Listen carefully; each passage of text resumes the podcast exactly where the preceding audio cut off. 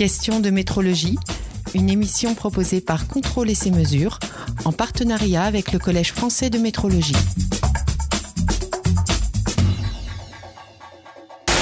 Je suis Jérôme Lopez, directeur technique du Collège français de métrologie.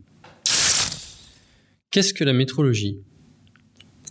La métrologie rassemble l'ensemble des techniques permettant de réaliser des mesures, de les interpréter et d'assurer leur fiabilité.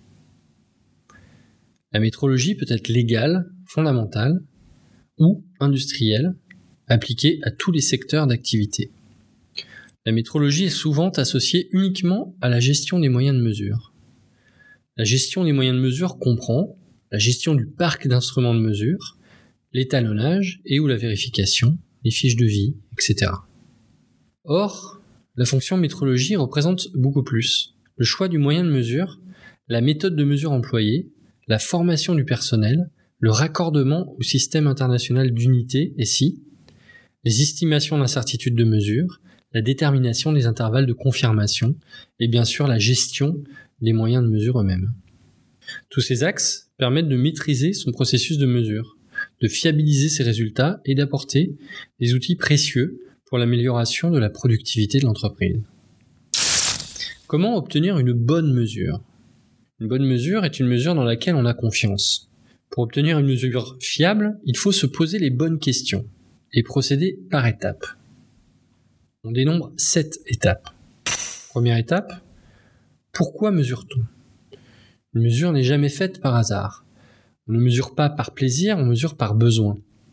Une mesure peut être faite pour différentes raisons. Répondre à une demande client, vérifier la conformité du produit, répondre à une exigence normative, par exemple la norme ISO 9001, surveiller la production, etc.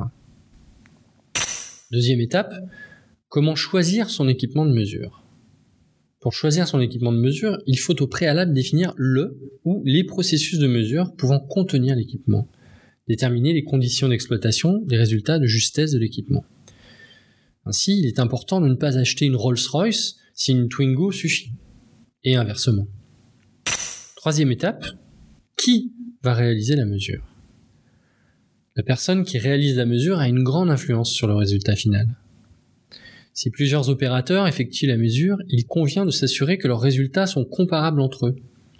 Pour cela, il est nécessaire de réaliser des tests de répétabilité et de reproductibilité entre tous les opérateurs qui exécuteront la mesure. Quatrième étape, où fait-on la mesure?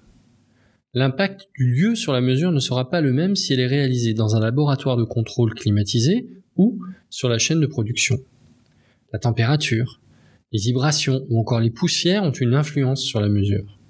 Il est essentiel de quantifier tous ces paramètres pour éviter de mauvaises surprises. Cinquième étape. Comment faire la mesure? Une méthode doit être clairement définie pour que tous les opérateurs puissent exécuter la mesure correctement et de la même manière. Il est important qu'elle soit écrite pour éviter les confusions lors d'une transmission orale. La méthode doit décrire de manière rigoureuse le processus de mesure. Sixième étape. Mon choix est-il bon? Il est conseillé de se poser les questions suivantes une fois le processus de mesure en place. Mon processus de mesure est-il capable de répondre à mon besoin?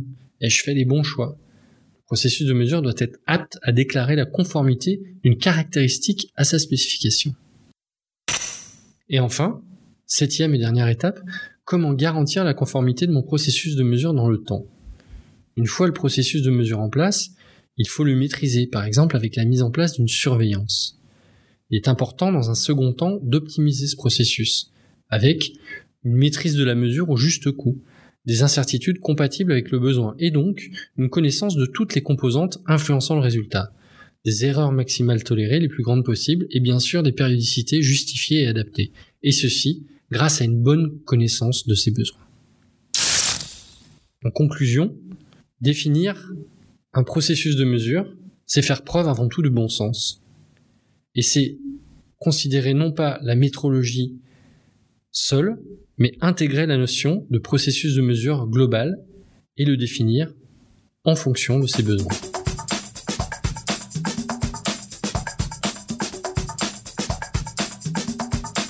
Question de métrologie, une émission proposée par Contrôle et ses mesures en partenariat avec le Collège français de métrologie.